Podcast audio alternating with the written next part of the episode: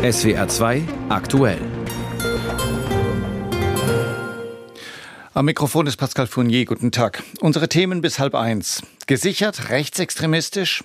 Der Verfassungsschutz erwägt offenbar eine Neueinstufung der AfD. Unser Sicherheitsexperte ordnet entsprechende Meldungen gleich ein. Die EU-Agrarminister beraten, wie sie auf die Wut der europäischen Landwirte reagieren sollen. Und in Paris tagt eine internationale Ukraine-Unterstützerkonferenz. Was es mit der auf sich hat, klären wir gleich mit unserer Frankreich-Korrespondentin. Bislang gelten lediglich mehrere Landesverbände der AfD als gesichert rechtsextremistisch, ebenso die Jugendorganisation der Partei Die Junge Alternative. Bundesweit dagegen stufte der Verfassungsschutz die AfD als rechtsextremistischen Verdachtsfall ein. Bislang. Das könnte sich aber ändern. Laut einem Bericht der Süddeutschen Zeitung arbeitet das Bundesamt für Verfassungsschutz daran, die AfD insgesamt als gesichert rechtsextremistisch einzustufen. Die Zeitung beruft sich auf interne E-Mails und Vermerke des Inlandsgeheimdienstes. Michael Göttschenberg ist ARD-Sicherheitsexperte. Herr Göttschenberg, wie weit gediehen sind diese Pläne Ihrer Einschätzung nach? Ja, man muss wissen, dass das ein fortlaufender Prozess ist, dass so eine ähm, Bewertung, in diesem Fall der AfD, als Beobachtungsobjekt des Verfassungsschutzes äh, nicht abgeschlossen ist äh, zu keinem Zeitpunkt, sondern immer fortgeschrieben wird. Und dass das eben bedeuten kann, äh, dass man entweder an der Bewertung festhält oder äh, sie nach oben oder nach unten stuft. Und ähm, es wird niemanden, der sich mit der Materie befasst, erstaunen, wenn der Verfassungsschutz, der in der Tendenz der Ansicht ist, dass die AfD auch eine gesichert extremistische Bestrebung sein könnte. Man muss aber wissen, dass auch diese Einstufung als Verdachtsfall zurzeit noch gerichtlich überprüft wird. Lassen Sie uns darauf gleich zurückkommen. Sie haben gesagt, es ist ein fortschreitender Prozess. Nun gilt die AfD seit knapp drei Jahren als extremistischer Verdachtsfall. Was hat sich denn seither geändert in diesem fortschreitenden Beobachtungsprozess? Was ist anders am Verhalten der Partei, dass das Bundesamt für Verfassungsschutz jetzt sagt, hm, wir könnten auch von einer gesichert rechtsextremistischen Ausrichtung ausgehen? Ausgehen? Ja, grundsätzlich äh, ist in meiner Wahrnehmung äh, es zumindest so, dass äh, sich die Äußerungen, die wir aus der AfD hören, ähm, qualitativ nicht äh, von dem unterscheiden, was wir in den vergangenen Jahren auch gehört haben. Und das bedeutet eben, dass ähm, bei äh, fortlaufender Prüfung aus einem Verdachtsfall dann eben auch eine gesichert äh, rechtsextremistische Bestrebung werden kann. Grundsätzlich muss man wissen, dass der Verfassungsschutz, Sie haben es richtig dargestellt, seit drei Jahren diese Bewertung als Verdachtsfall vorgenommen hat. Es gibt da drei Stufen. Die erste äh, ist der Prüffall, wo man nur mit offenen Quellen prüfen kann, ähm, wie eine Bestrebung, eine Organisation zu bewerten ist. Und die Einstufung als Verdachtsfall bedeutet eben, dass man auch mit nachrichtendienstlichen Mitteln, also allem, was äh, dem Geheimdienst an Instrumenten zur Verfügung steht, dann eben eine Organisation beobachten kann. Das läuft seit drei Jahren, aber die AfD hat eben gegen diese Einstufung geklagt und äh, das Ergebnis dieser Klage steht noch aus, wird für Mitte März erwartet vor dem Oberverwaltungsgericht in Münster. Und das äh, ist im Endeffekt äh, die entscheidende Frage, wie es dann auch weitergeht. Welche Rolle würde dieses Verfahren denn spielen für die Einordnung? Also wenn äh, das Oberverwaltungsgericht in Münster zu dem Ergebnis kommt, dass die Einstufung als rechtsextremistischer Verdachtsfall nicht Bestand hat, dann äh, ist eigentlich auch ausgeschlossen, dass es äh, zeitnah zu einer Heraufstufung als gesichert extremistische Bestrebung durch den Verfassungsschutz käme. Insofern äh, ist auch diese Meldung eben in der Süddeutschen Zeitung mit Vorsicht zu genießen. Ähm, natürlich, äh, ich habe es gesagt, es wird ist ein fortlaufender Prozess, es wird weiter Material gesammelt gesammelt, die AfD immer wieder neu bewertet, aber man wird eben den aktuellen Stand der Dinge vor Gericht darlegen müssen und wenn das Gericht sagt, das reicht uns nicht, äh, die AfD als Verdachtsfall einzustufen, dann ist das äh, auch fürs Erste vom Tisch. Sie haben gerade gesagt, die Partei, also die AfD, hat ihr Verhalten in den vergangenen drei Jahren kaum verändert. Die tut im Wesentlichen immer das Gleiche, sagt im Wesentlichen immer das Gleiche. Das heißt, auf Seiten des Verfassungsschutzes ist die Sensibilität gewachsen? Ja, die ist gewachsen äh, und wenn wir uns anschauen, wie die Landesverbände der AfD mitunter bewertet werden, und das betrifft insbesondere die in Ostdeutschland, äh, da haben wir mittlerweile drei Landesverbände, die als gesichert rechtsextremistisch eingestuft worden sind durch die jeweiligen Landesverfassungsschutzbehörden, und zwar in Sachsen, in Thüringen und in Sachsen-Anhalt. Äh, Sie haben die JA, die Jugendorganisation der AfD, bereits erwähnt, und da sieht man natürlich, in welche Richtung der Zug rollt. Informationen und Einschätzungen des ARD-Sicherheitsexperten Michael Göttschenberg. Das Gespräch haben wir kurz vor der Sendung aufgezeichnet. Im Kinderlied spannt der Bauer im Märzen die Rösslein ein und bestellt die Felder. In der Realität 2024 setzt er sich schon im Februar in seinen Traktor und protestiert.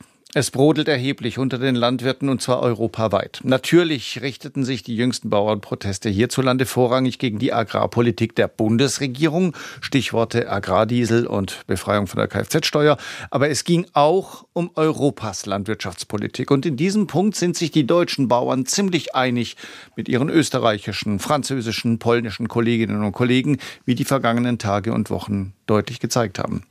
Zu viel Bürokratie, zu viel Auflagen in Sachen Umwelt- und Artenschutz, zu wenig Einkommen, so die zentralen Vorwürfe. Für die Agrarminister Cem Özdemir teilweise auch Verständnis hat. Der grünen Politiker sagte heute Morgen im Deutschlandfunk. Natürlich braucht es auch Kontrollen, natürlich braucht es auch Regeln.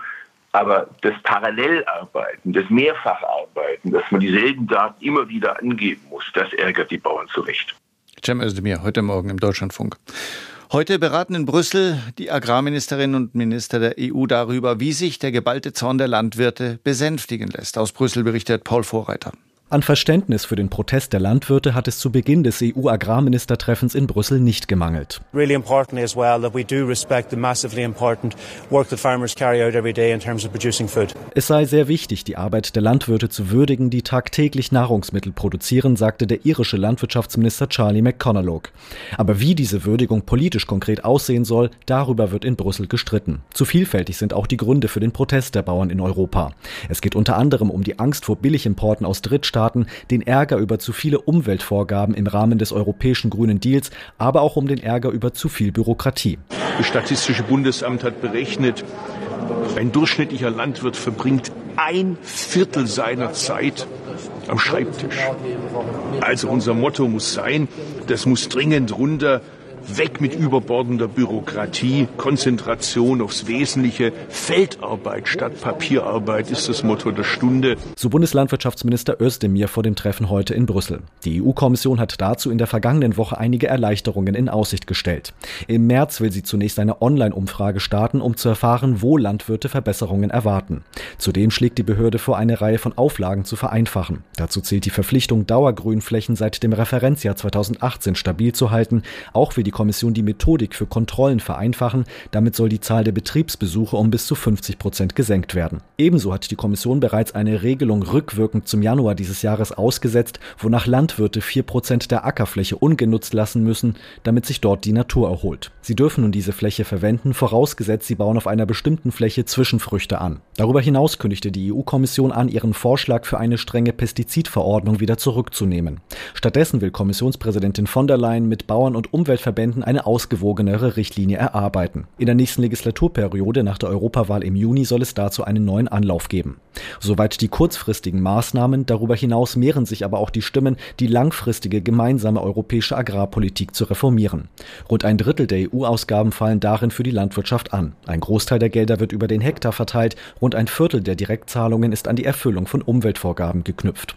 Es ist der größte Einzelposten im EU-Haushalt. Jährlich werden rund 55 Milliarden Euro darüber verteilt. Demnächst fangen die Beratungen über die neue siebenjährige Förderperiode ab 2028 an. Ich will das sehr klar sagen. Man kann die GAP so schreiben, dass es kein Zurücknehmen gibt vom Ambitionsniveau. Aber man kann es klüger machen, man kann die Digitalisierung nutzen, man kann sie von überflüssigen Berichtspflichten befreien, man kann Doppelarbeit reduzieren das unterstützen wir. So Landwirtschaftsminister Özdemir. Wie schon vor einigen Wochen sind auch heute wieder zahlreiche Bauern mit ihren Traktoren nach Brüssel gekommen und machen lautstark auf ihre Lage aufmerksam. Anders als in anderen europäischen Ländern sind die Proteste in der belgischen Hauptstadt bislang friedlich geblieben. Aus Brüssel berichtete Paul Vorreiter. Seit zwei Tagen befindet sich die Ukraine ganz offiziell im dritten Kriegsjahr. Und zu Beginn dieses dritten Kriegsjahres steht das Land unter erheblichem militärischen Druck. Aggressor Russland macht substanzielle Geländegewinne und das vor allem, weil der Nachschub an Waffen und Munition für Kiew stockt. Insbesondere die ausbleibenden Lieferungen aus den USA stellen die ukrainischen Streitkräfte vor erhebliche Probleme. Umso mehr ist in dieser Situation Europa gefragt, die Lücken nach Möglichkeit zu füllen. Am Nachmittag beginnt in Paris eine internationale Unterstützerkonferenz für die Ukraine. Gastgeber Emmanuel Macron erwartet 20 Staats- und Regierungschefs, unter ihnen Bundeskanzler Scholz, und dazu Minister aus vielen weiteren Ländern. Es ist keine zwei Wochen her, dass das sogenannte Rammstein-Format über weitere Hilfen für Kiew beraten hat. Dann tagte die Münchner Sicherheitskonferenz Julia Boruta in Paris. Warum jetzt diese weitere Ukraine-Unterstützerkonferenz? Also aus meiner Sicht gibt es dafür drei Gründe. Zum einen hat Präsident Macron hier am Wochenende ähm, die politisch sehr brisante Landwirtschaftsmesse eröffnen müssen und äh, konnte deswegen nicht zum G7-Treffen ähm, fahren oder da irgendwie digital dran teilnehmen. Er musste hier wirklich Schadensbegrenzung betreiben und war 13 Stunden lang auf der Messe. Äh, da hat er wohl nach einem Ersatzformat gesucht, bei dem er seine Ukraine-Position noch einmal deutlich machen kann. Das ist der eine Grund. Äh, zum Zweiten, Macron hat ja den Anspruch, ein diplomatischer Leader in der Europäischen Union zu sein. Er sieht sich als Macher, als Europäer par excellence, der eben die Macht und die Inspiration hat, die Partner auf gemeinsame Ziele und Vorgehensweisen einzuschwören. Und diese Rolle will er wohl auch mit der heutigen Konferenz deutlich machen. Und ja, dann zum Dritten, vielleicht soll diese Konferenz auch schon mal vorbauen, falls äh, äh Trump in den USA die Wahl gewinnen sollte und die USA demnächst als Leader im Ukraine-Konflikt ausfallen. Da gilt es ja dann Leerstellen zu besetzen und auch die würde Macron sicher gerne selbst besetzen. Sie haben gesagt, er möchte seine Ukraine-Position im internationalen Rahmen noch mal klar machen. Ist die denn so anders als die der anderen westlichen Partner, der europäischen Partner? Nein, ich denke, da geht es vor allem darum, ähm, sein Leadership deutlich zu machen. Natürlich gibt es Differenzen, ähm, äh, Nuancen. Zum Beispiel steht Macron äh, für die Marschroute zu sagen, wir müssen alles, was wir in Europa produzieren äh, können, auch wirklich in Europa tun und dürfen nicht so viel vom Ausland aus einkaufen. Da gibt es zum Beispiel Differenzen mit Berlin, wo man eher pragmatisch vorgeht und sagt, was wir hier in Europa nicht produzieren können, kaufen wir zum Beispiel in den USA ein. Da gibt es Differenzen, aber grundsätzlich grundsätzlich zieht man natürlich schon an einem Strang, außer dass eben Macron sich da wirklich als, als Macher äh, versteht, der vorangehen will. Es ist im Zusammenhang mit dem heutigen Treffen in Paris verschiedentlich das Stichwort Koordinierung der europäischen Hilfe gefallen. Wo sieht Macron den besonderen Koordinierungsbedarf? Ja, er findet, dass die Hilfe schneller erfolgen muss und effizienter. Und da sind wir eben tatsächlich wieder bei dem Thema äh, Munition zum Beispiel. Waffen äh, kann man sich auf eine Linie einigen, wie jetzt auch nicht nur kurzfristig, sondern mittel- und langfristig Munition und Waffen in Europa äh, produziert werden sollen. Das ist zumindest der eine konkrete Punkt, von dem wir wissen, das ist ein drängendes und sensibles Thema. Ich habe schon angedeutet, dass es da eben zwischen äh, Berlin und Paris auch Differenzen gibt. Ansonsten steht die Konferenz eher unter dem Motto äh, zu zeigen, es gibt keine Unterstützungsmüdigkeit in der EU. Hier soll wirklich das Signal gesendet werden, man ist geeint, man ist aktiv und äh, Putin kann nicht damit rechnen, dass wir jetzt hier die äh, Flügel hängen lassen. Ich denke allerdings nicht, dass etwas Zählbares heute bei der Konferenz herauskommt im Sinne von äh, Waffen oder anderen Hilfsgütern. Es geht wirklich darum, sich besser zu koordinieren und das ist eben erstmal nicht zählbar, aber aus Macrons Sicht ein wichtiger Schritt. Stichwort Einigkeit. Zu Gast ist auch Bundeskanzler Scholz. Wie groß ist denn die Einigkeit gerade zwischen Berlin und Paris in Sachen Ukraine-Hilfe? Also zuletzt gab es da ja schon Missstimmungen, eben nicht nur in diesen strategischen Fragen von Munitionproduktion, sondern es kommt aus Berlin immer deutlicher der Vorwurf, dass die anderen, vor allem Paris, nicht genug tun würden, um der Ukraine zu helfen. Es gibt äh, Zahlen vom, von dem äh, Kiel-Institut, dass eben immer wieder die äh, Ukraine-Hilfe auch nebeneinander liegt und da steht eben Paris schlecht dabei da. Hier ist man in Paris sehr verschnupft über diesen Vorwurf, nicht genug zu tun. Es heißt immer wieder aus dem Elysée, wir liefern die wirklich effizienten Waffen, die Waffen, die auf dem Schlachtfeld den Unterschied machen, zum Beispiel Langstreckenraketen, worüber Deutschland ja immer noch diskutiert. Also da gibt es tatsächlich gerade Misstöne zwischen Frankreich und Deutschland. Die sollen natürlich weiteren Koordinationstreffen wie heute nicht im Wege stehen, aber das ist so die Hintergrundmusik, die man dabei nicht außer Acht lassen darf. Informationen von Paris-Korrespondentin Julia Boruta. Zwei Staaten hatten lange Bedenken gegen eine NATO-Mitgliedschaft Schwedens, die Türkei und Ungarn. Ankara störte sich vor allem am zu laxen Umgang Schwedens mit angeblichen Terroristen, sprich mit kurdischen Aktivisten, was sich aber ausräumen ließ, nachdem die USA Präsident Erdogan lange gewünschte F-16 Kampfjets Ungarns Einwände gegen Schweden waren weniger materiell. In Budapest war man einfach beleidigt, weil die Schweden wiederholt Zweifel an demokratischen Verhältnissen in Ungarn geäußert hatten. Aber auch das ist inzwischen weitgehend beigelegt, interessanterweise unter anderem auch mittels der Lieferung von Kampfjets. Und so stimmt heute schließlich und als letztes das ungarische Parlament über Schwedens Beitrittsantrag ab. Es wird ziemlich sicher sein Okay geben und Schweden stünde künftig unter dem Schutz der NATO. Aber was hätte die von einem Beitritt Schwedens? Thomas Spickhofen. Schon ein Blick auf die Landkarte zeigt die geostrategische Bedeutung des schwedischen NATO-Beitritts. Schweden, Finnland, die baltischen Länder, Polen und Deutschland umschließen mit ihren Küsten nahezu vollständig die Ostsee und können sie so gemeinsam schützen. Für die NATO sind mit den Seewegen und dem schwedischen Hinterland dann Truppenbewegungen und Flugrouten praktisch von der Arktis bis zum Baltikum möglich. Besonders wichtig die Urlaubsinsel Gotland, die zu Schweden gehört und mitten in der Ostsee zwischen Schweden und den baltischen Ländern liegt, wie ein riesiger Umschlagplatz. Platz, manche sagen wie ein Flugzeugträger.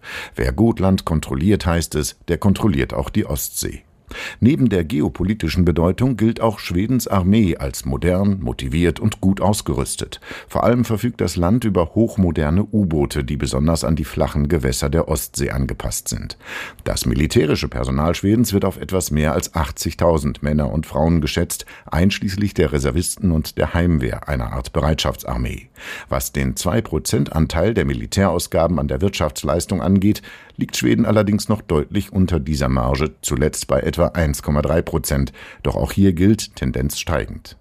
Nach einer Ratifizierung des Parlaments in Ungarn kann es mit dem schwedischen Beitritt zur NATO in Brüssel dann ganz schnell gehen, so wie es bei Finnland im April vergangenen Jahres war. Da hatte Ungarn an einem Montag zugestimmt, am Donnerstag dann die Türkei und am darauffolgenden Dienstag gab es eine Zeremonie in Brüssel bei der NATO mit den Außenministerinnen und Außenministern. Der finnische Minister übergab die Beitrittsurkunde, die er inzwischen erhalten hatte, an den US-Außenminister der brachte sie dann nach Washington, wo die NATO gegründet wurde und wo diese Dokumente aufbewahrt werden. Und dann wurde die Flagge des neuen Mitglieds vor dem NATO-Hauptquartier in Brüssel gehisst. Information von Thomas Spickhofen und die entscheidende Sitzung des ungarischen Parlaments beginnt in einer knappen Dreiviertelstunde. Eilmeldung heute Vormittag um kurz vor halb zehn. Im Westjordanland hat die palästinensische Regierung bei Präsident Abbas ihren Rücktritt eingereicht. Der Schritt erfolge, so der zurückgetretene Regierungschef der palästinensischen Autonomiegebiete Mohammed Staye, Zitat, im Zusammenhang mit der Aggression gegen den Gazastreifen und der Eskalation im Westjordanland und in Jerusalem, Zitat Ende. Aber wie bei allem, was dieser Tage im Nahen Osten geschieht, gilt auch hier nichts ist unkompliziert. Auch dieser Rücktritt hat eine zweite, dritte und vierte Ebene. Jan-Christoph Kitzler. Über den Rücktritt von Mohammed Staye, dem Ministerpräsidenten der palästinensischen Autonomiebehörde, war in den letzten Tagen bereits spekuliert worden. Er soll den Weg freimachen für eine sogenannte Technokratenregierung. Die Autonomiebehörde unter dem palästinensischen Präsidenten Abbas kontrolliert Teile des Westjordanlands. Sie hat aber auch infolge der israelischen Besatzung immer mehr an Einfluss verloren, gilt als korrupt und hat kaum noch Zustimmung in der Bevölkerung. Bei dem Rücktritt von Ministerpräsident Steyer geht es auch um die Frage, welche Rolle die palästinensische Autonomiebehörde nach dem Krieg im Gazastreifen spielen kann. Vor allem Vertreter der USA hatten immer wieder davon gesprochen, dass die PA eine Rolle bei der Nachkriegsordnung im Gazastreifen übernehmen könnte. Das gehe aber nur mit einer grunderneuerten PA. Die USA setzen sich auch für die Errichtung eines palästinensischen Staates ein. Auch hierfür gilt eine erneuerte und vor allem auch demokratisch legitimierte Autonomiebehörde als Bedingung. Ein umstrittenes Thema ist dabei, wie die PLO als palästinensische Dachorganisation künftig aufgestellt ist. Bisher ist die Terrororganisation Hamas an ihr nicht beteiligt. Der Rücktritt der palästinensischen Regierung im Westjordanland gilt vor allem als symbolischer Schritt und als Zeichen dafür, dass sich die palästinensische Führung neu aufstellen will. Währenddessen leidet die palästinensische Zivilbevölkerung im Gazastreifen weiter. Die humanitäre Lage ist desolat. Das UN-Welternährungsprogramm hat seine Hilfslieferungen gestoppt, weil es bei der Ausgabe zu Gewalt und Unruhen gekommen ist, was angesichts der Not auch kaum erstaunlich ist. Die israelische Regierung hat nun entschieden, dass Hilfslieferungen über Übergänge zwischen Israel und dem Norden des Gazastreifens in den Küstenstreifen gelangen könnten. Das nicht zuletzt deshalb, weil die USA ihren Druck auf Israel erhöht hatten, wenigstens das zu ermöglichen. Aus Tel Aviv Benjamin Hammer. Videoaufnahmen der Nachrichtenagentur AP zeigen dramatische Szenen in Gaza-Stadt. Hunderte, vielleicht tausende Menschen stehen an der Küste des Gazastreifens im Staub. Eine Straße gibt es hier nicht mehr. Die Häuser neben ihnen sind zerstört. Die Menschen warten auf die Ankunft von Lastwagen mit Lebensmitteln. Ein Mann hält einen Jungen im Arm, mutmaßlich seinen Sohn. Ich wünsche mir den Tod für die Kinder, weil ich ihnen kein Brot besorgen kann. Ich kann sie nicht ernähren. Ich kann meine eigenen Kinder nicht ernähren. Jeden Tag kommt der Tod. Es gibt keinen Reis, kein Essen, kein Mehl. Womit haben wir das verdient? Auch einem anderen Mann ist die Verzweiflung anzusehen. Ich bin hier mit den anderen Menschen, um etwas Mehl zu bekommen. Wir rufen die freie Welt auf, eine Lösung zu finden. Es gibt Kinder, die darauf angewiesen sind, Kinder, die Medizin brauchen, Kinder, die leben und in die Schule gehen müssen. Davon ist nichts zu sehen. Findet eine Lösung. Hebt die Blockade auf.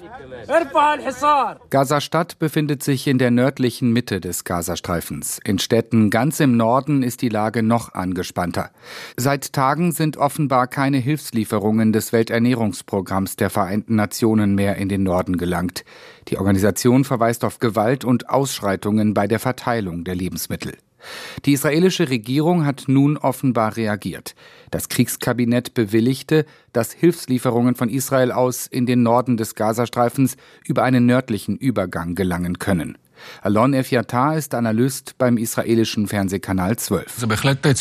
Das ist ein bedeutender Schritt. In den letzten Wochen haben Hunderttausende Palästinenser im Norden des Gazastreifens keine Nahrung erhalten, weil die Lieferungen, die über Rafah im Süden reinkamen, ständig geplündert wurden. Die humanitäre Krise hat sich enorm verschärft. Israel hat den Gazastreifen abgeriegelt und begründet das mit Sicherheitsbedenken. Hilfslieferungen werden von Israel zunächst kontrolliert und dann in den Gazastreifen gelassen. Nach Ansicht von Hilfsorganisationen gelangen viel zu wenige Lieferungen nach Gaza. Die Vereinten Nationen haben mit Blick auf den Norden des Gazastreifens vor einem starken Anstieg vermeidbarer Todesfälle bei Kindern gewarnt. Im Winter 2022-23 erlebte Deutschland eine relativ ungewohnte Situation. Nach einer Infektionswelle gab es erhebliche Lieferengpässe bei Kindermedikamenten, zum Beispiel Fieber- oder Hustensäften. Gesundheitsminister Lauterbach persönlich mahnte damals, keine Hamsterkäufe zu tätigen. Dann kam das Frühjahr, die Lage entspannte sich bis zum Herbst. Dann war die Sorge wieder da, dass sich die Versorgung mit Kinderarzneimitteln vielleicht nicht wirklich verbessert hat hat sie aber zumindest ein bisschen berichtet. Berlin-Korrespondentin Vera Wolfskämpf. Die Lage ist jedenfalls deutlich besser als im vergangenen Herbst und Winter, laut diesem Bericht. Demnach gibt es nur noch in Einzelfällen bei Wirkstoffen Engpässe, bei zwei bestimmten Antibiotika und bei einem Wirkstoff gegen Asthma und chronische Bronchitis. Ansonsten sei die Versorgung gesichert, sagt das Bundesgesundheitsministerium und beruft sich da auf eine Arbeitsgruppe. Darin tauschen sich Pharmaindustrie, Großhandel, Ärzte und Apothekerschaft aus. Und die sagen, es sieht bei den 350 Arzneimitteln für Kinder auf der Dringlichkeitsliste gut aus. Also das betrifft Fiebersäfte, Zäpfchen gegen Schmerzen, Nasentropfen und viele Antibiotika. Das Bundesgesundheitsministerium sagt, durch mehr Vorräte bei den Apotheken sei es da nicht zu Engpässen gekommen. Dass sich die Lage entspannt hat, hat allerdings nur zum Teil mit den Maßnahmen zu tun, die die Regierung als Reaktion auf die Engpässe eingeleitet hat. Nochmal, Vera Wolfskämpf. Ja, da geht es ja nicht nur um Kinderarzneimittel, sondern allgemein um Medikamente. Und das meiste davon braucht noch länger, um wirklich zu wirken. Zum Beispiel, was die neuen Regeln bei den Preisen angeht. Da sollte der Preisdruck ja nicht mehr so hoch sein, damit es für Hersteller attraktiver ist, nach Deutschland zu verkaufen oder sogar wieder in Europa eine Arzneimittelproduktion aufzubauen. Das soll dann langfristig helfen, dass wir unabhängiger sind bei Medikamenten, die Lieferketten auch nicht so anfällig sind. Aber das geht natürlich nicht von heute auf morgen. Praktisch sollen erstmal mehr Vorräte helfen beim Großhandel und bei den Pharmaunternehmen und größere Freiheiten für die Apotheken. Die können nämlich, wenn es ein bestimmtes Medikament gerade nicht gibt, das leichter austauschen, ohne dass man ein neues Rezept braucht. Also zum Beispiel gibt es dann ein anderes Präparat mit dem gleichen Wirkstoff oder eine kleinere Packungsgröße oder Zäpfchen statt Saft zum Beispiel.